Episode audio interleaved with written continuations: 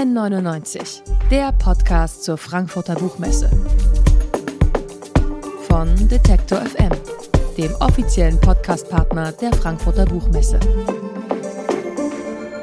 Herzlich willkommen zu N99, dem offiziellen Podcast der Frankfurter Buchmesse von Detektor FM. Bei mir ist jetzt die Frau, die Autorin, über die auf dieser Buchmesse jede und jeder spricht. Antje Ravik-Strubel hat in diesem Jahr den Deutschen Buchpreis gewonnen. Hallo, herzlich willkommen und vor allen Dingen herzlichen Glückwunsch. Ja, hallo, vielen Dank. Blaue Frau ist nicht nur das Porträt einer Frau, sondern auch ein Porträt Europas aus vielleicht osteuropäischer Sicht. Es geht rund 30 Jahre nach dem Fall des Eisernen Vorhangs. Und was man vielleicht erst nach und nach begreift, dieser Roman schaut sich selbst beim Entstehen zu. Er thematisiert das Schreiben gleichzeitig ohne die Dichte seiner Geschichte zu beeinträchtigen. Und ich habe mich gefragt, äh, da wir uns ja aus Leipzig auch vom Deutschen Literaturinstitut kennen, wo du immer wieder unterrichtest, wie, wie wichtig ist sozusagen diese Selbstbetrachtung von literarischem Schreiben, die man vielleicht durch das Lehren bekommt, aber auch durch die Arbeit, die du als Übersetzerin vielleicht kannst, also dieses Wort für Wort übersetzen, äh, für, für so eine Art Erzählweise?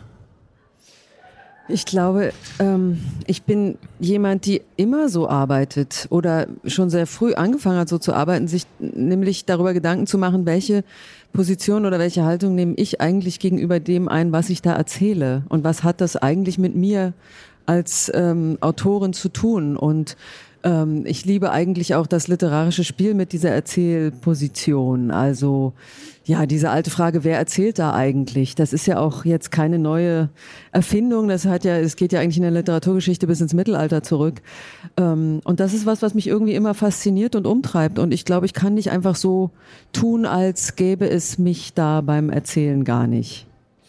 Du hast gesagt, Die blaue Frau sei der Roman, an dem du bislang am längsten geschrieben hast. Warum ist das so? Hat dich das Thema immer wieder rausgetragen? War es so rechercheintensiv oder warum hat das so viel Zeit in Anspruch genommen? Ja, also ich habe dafür einige Gründe, aber so ganz letztendlich lässt sich das nicht begründen. Das war einfach irgendwie ein, ein Buch, mit dem ich gewachsen bin oder das mit mir gewachsen ist. Ähm, was vielleicht auch daran liegt, dass ich am Anfang nicht so richtig einen Plan hatte, wo es hingehen soll. Und äh, was ich hatte, war diese Figur, ähm, eine frühe Figur von mir und die war plötzlich in einer Situation, also die kommt ja aus Tschechien und dann landet sie in Helsinki und ich fragte mich, wie kommt die da jetzt hin und warum ist die da und was macht die da? Ähm, und das musste ich eigentlich im Schreiben erst herausfinden und ähm, mich ihr irgendwie auch schreibend annähern. Das ist einer der Gründe. Das andere ist, während ich dann schrieb, wurde dieses, dieser Text immer komplexer und das hatte dann plötzlich naja, also ich musste dann relativ viel recherchieren und äh, musste ihn auch zuweilen zur Seite legen. Also ich kann es nicht ganz sagen, weil wenn ich es genau wüsste, warum es so lange gedauert hat, würde ich nie wieder so, würde ich das nicht nochmal machen, weil nochmal acht Jahre einen Roman schreiben muss jetzt nicht dringend sein. Es gibt die Aussage von dir, dass du zwischenzeitlich so, so wütend warst, dass du nicht weiterschreiben konntest. Ja, genau. Ja. Woher kam diese Wut? Oder was hat dich so wütend gemacht? Naja, also äh, im Laufe des Schreibens war dann klar, dass Adina äh, eine, eine Missbrauchserfahrung macht. Sie erlebt einen sexuellen Übergriff und ähm, mir war auch relativ schnell klar, ich will jetzt nicht über diese Gewalt als solche schreiben, sondern ich will, ich habe mich eigentlich ge äh, gefragt, wie wirkt so ein schlimmes Ereignis auf sie, aber auch, ähm, was macht das mit uns mit uns auch als Gesellschaft. Und dann äh, fing ich an zu recherchieren, wie das eigentlich juristisch aussieht, also wie Fälle sexueller Gewalt ähm, vor Gericht behandelt werden. Und äh, da wurde ich doch immer zorniger, als ich feststellte, dass das eigentlich ziemlich miserabel ist. Also es werden in Deutschland fast oder wenig Fälle überhaupt nur angezeigt, weil es fast nie zur Verurteilung kommt. Dann gibt's lauter so ähm, andere Dinge, also dass die Frau mit dem Täter in einem Raum sitzen muss. Das ist in Skandinavien überhaupt nicht üblich zum Beispiel. Und bei uns muss man dann ein riesen Gutachten erstmal beantragen und einholen, um zu beweisen, dass es vielleicht emotional belastend sein könnte. Also es waren lauter so Dinge und da wurde ich dann ja, da war ich zornig und merkte irgendwie, der Text fängt an zu knirschen. Also man kann einfach nicht zornig schreiben, wie wir seit Virginia Woolfs berühmten Ausspruch wissen. Habe ich jetzt auch schon öfter gesagt. Ich sage es jetzt trotzdem nochmal, weil ich sie übersetze und weil ich sie so toll finde. Also Virginia Woolf schrieb, man kann nicht im rot äh, glühenden Licht des Zornes schreiben, sondern man muss den Geist weiß leuchten lassen. Und ich musste erst mal wieder warten, bis äh, da was Weißes leuchtet. Du hast auch gesagt, dass dein Buch davon handelt, was eigentlich normal sei oder was wir als normal betrachten würden. Also die Normalität von, von Missbrauch. Und würdest du sagen, die, die Machtverhältnisse, die ja insgesamt auch ein zentrales Thema des Romans sind, also innerdeutsche zwischen West- und Osteuropa, aber eben, na klar, ganz klar auch zwischen Männern und Frauen, die ermöglichen diese ja, falsche Normalität erst? Naja, ich glaube, es sind ganz viele äh, alte ja auch jahrhundertelang tradierte Strukturen, in denen wir uns befinden und die wir irgendwie so verinnerlicht haben, dass wir sie gar nicht mehr so richtig wahrnehmen und das dann eben als normal empfinden. Und wenn man mal den Blick vielleicht ein bisschen verändert, plötzlich denkt man, das ist ja aber irgendwie doch nicht so normal. Also ich meine, ein Begriff wie Rape Culture tut ja so, als wäre das irgendwie was Normales, ja. Ich meine, wie viel Rape wollen wir in unserer Culture? Ähm, also wenn man bestimmte Dinge einfach mal plötzlich mit einer anderen Brille oder aus einem anderen Blickwinkel anguckt, dann fällt einem auf, komisch. Ist ja aber echt seltsam, was wir immer da, womit wir uns so zufrieden geben.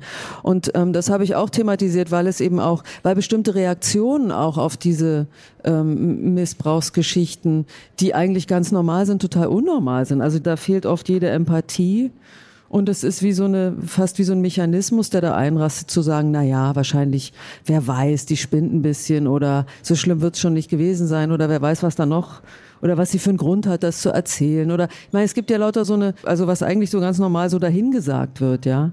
Dann überlegt man sich, wenn mir ein Portemonnaie geklaut wird und ich das äh, sage, dann kriege ich so eine Reaktion nicht. Also da sieht man, wie unverhältnismäßig das eigentlich ist. Adina wird von unterschiedlichen Figuren immer unterschiedlich belegt mit Namen, mit Zuschreibungen. Das Recht, sich selbst zu benennen, sich selbst zu erzählen, ist, glaube ich, auch ein Kernthema des Romans. Und parallel zu Adinas Leidensweg gibt es eine weitere, eine scheinbar unverbundene Ebene. In kurzen Kapiteln taucht die blaue Frau auf. Die trifft am Hafen von Helsinki auf eine Ich-Erzählerin und wer ist die? Wer erzählt da? Hm. Dieses, dieses, dieses, dieses offen. Was denkst du? also ich habe jetzt schon so viel dazu gesagt. Langsam fange ich an, mich zu interessieren, wie hm. sie so ankommt. oder, oder steigen wir noch anders Nein, ich ein? kann, ja. kann natürlich dazu auch was ja. sagen, aber ähm, ja, wer erzählt da? Also das ist natürlich, das ist so diese Ebene, auf der ich mir Gedanken machen kann darüber, wer erzählt da oder wer erzählt welche Geschichten oder wer darf welche Geschichten erzählen oder wie erzähle ich bestimmte Geschichten. Ähm, und ich bin dieser blauen Frau quasi begegnet, also die tauchte irgendwann auf und ähm, ich fing an, mich mit ihr zu unterhalten, im Kopf natürlich wobei sie sehr lebendig war und ist immer noch. Das ist halt für mich so eine, so eine Möglichkeit. Also zum einen fand ich die sehr anziehend, sehr verführerisch und ich mochte diese Gespräche und sie bringen mich auf andere Gedanken und ähm, die ist ja, die sagt ja auch manchmal so ganz schlaue Sätze irgendwie. Sie lässt sich aber auch nicht gerne festlegen. Das hat natürlich auch wieder was mit mir und meiner Vorstellung von Leben und Schreiben zu tun. Und sie hilft mir überhaupt, diese Geschichte von Nadina zu erzählen ich hätte es jetzt auch gar nicht so sehr aufstrippen wollen, weil, weil im Prinzip sie sagt kluge Sätze, sie zitiert Ilse Eichinger, im Unerkundbaren kommen wir einander nah. Das ist doch dieses etwas im Offenen lassen und, und gleichzeitig die Möglichkeit haben, es auszusprechen. Genau, also man kann Dinge umkreisen, aber natürlich nicht immer sofort so aufspießen wie so ein Schmetterling, sondern ähm, sich ihnen vielleicht nähern, aber immer noch bestimmte oder Leerstellen. Äh, also es sind ja immer Leerstellen. Wir wissen ja Dinge nie bis zum Ende. Mhm. Es ist ja nur das Label, was wir Dingen auf, aufdrücken. Du hast mit dem Buch zu schreiben begonnen vor acht Jahren, also sozusagen vor MeToo.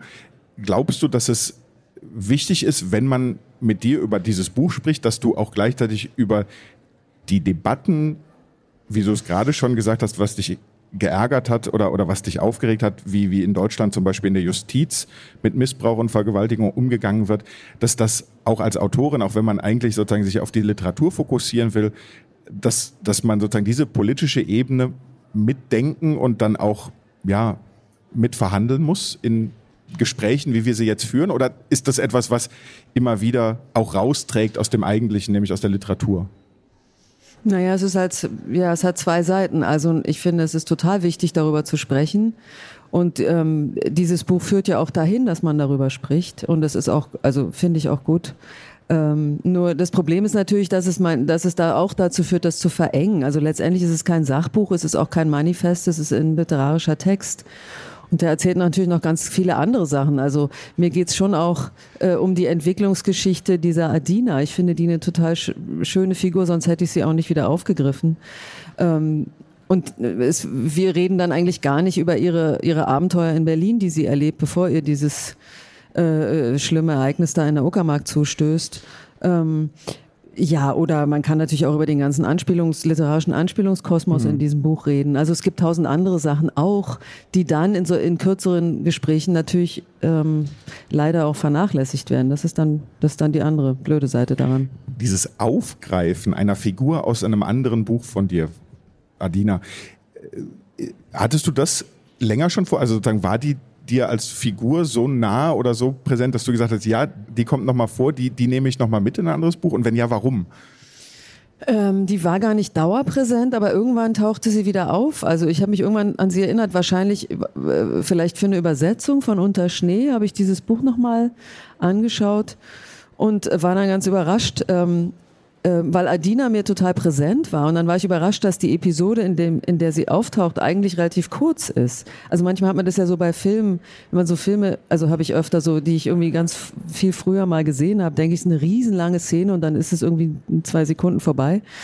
Und so ist mir so ähnlich ging es mir da auch und das ähm, ja und dann hatte hatte ich die wieder im Kopf und ähm, fand die spannend genug mir nochmal drüber Gedanken zu machen, was ich aber bisher als Schreibansatz noch nie hatte. Also ich habe noch nie so gearbeitet, dass ich von einer Figur tatsächlich ausgegangen bin. Auch interessant, ja.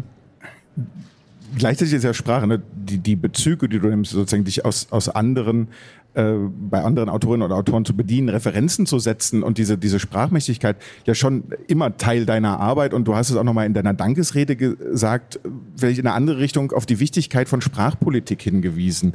Wohin müssen wir uns da bewegen und was kann Literatur da tun, wo wir ja auch die ganze Zeit immer oder äh, so eine, so eine Scheindiskussion darüber führen, ob Sprachpolitik oder die Art und Weise, wie wir sprechen oder sprechen sollen oder auch nicht sprechen sollen, ob die nun Literatur besser oder schlechter macht. Ähm, naja, Literatur ist für mich im besten Sinne immer ein, ein, Spielfeld des Möglichen. Also Literatur ist unter anderem, finde ich, auch dazu da, Dinge auszuprobieren.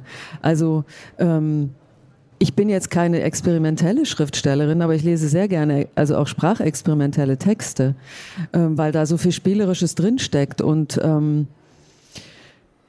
es heißt ja nicht, dass, also es steht ja niemand mit der Peitsche da und sagt, man muss jetzt so oder so Texte schreiben. Aber äh, Sprache ist ja was Offenes, was Bewegliches. Also wenn ich ähm, ein Sternchen verwenden kann, warum nicht? Ich finde dieses Sternchen auch ganz hübsch, ja, also im Text und ähm, letztendlich zeigt ja dieses veränderte Sprechweisen auch, dass sich innerhalb unserer Gesellschaft am Denken einiges ändert. Also geht um äh, Sichtbarkeiten von Menschen, die bisher einfach nicht vorgekommen sind. Wer nicht in der Sprache vorkommt, kommt auch so nicht vor, ja.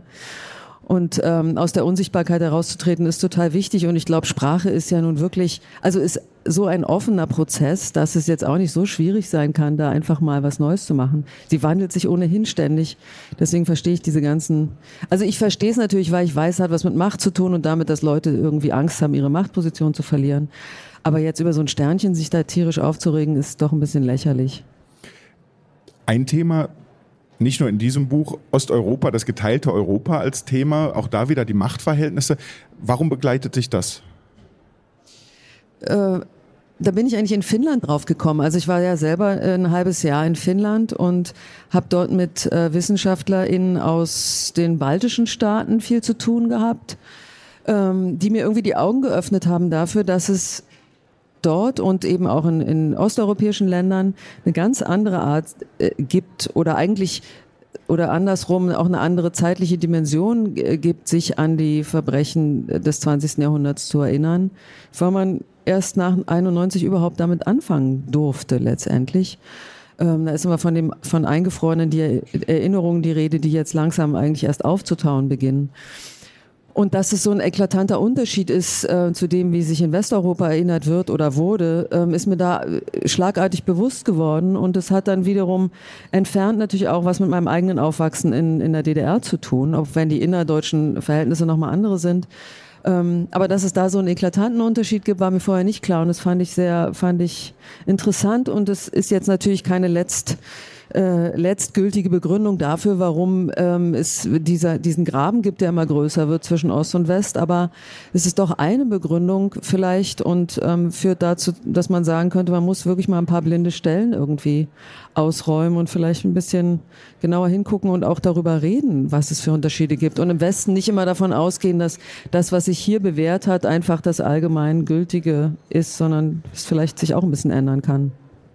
Sagt Antje Ravik-Strubel hier bei N99, dem Podcast der Frankfurter Buchmesse. Und ich sage vielen herzlichen Dank für das Gespräch. Die blaue Frau gibt es bei S. Fischer 24 Euro in jedem Lieblingsbuchladen. Antje, vielen, vielen Dank. Ja, vielen Dank dir.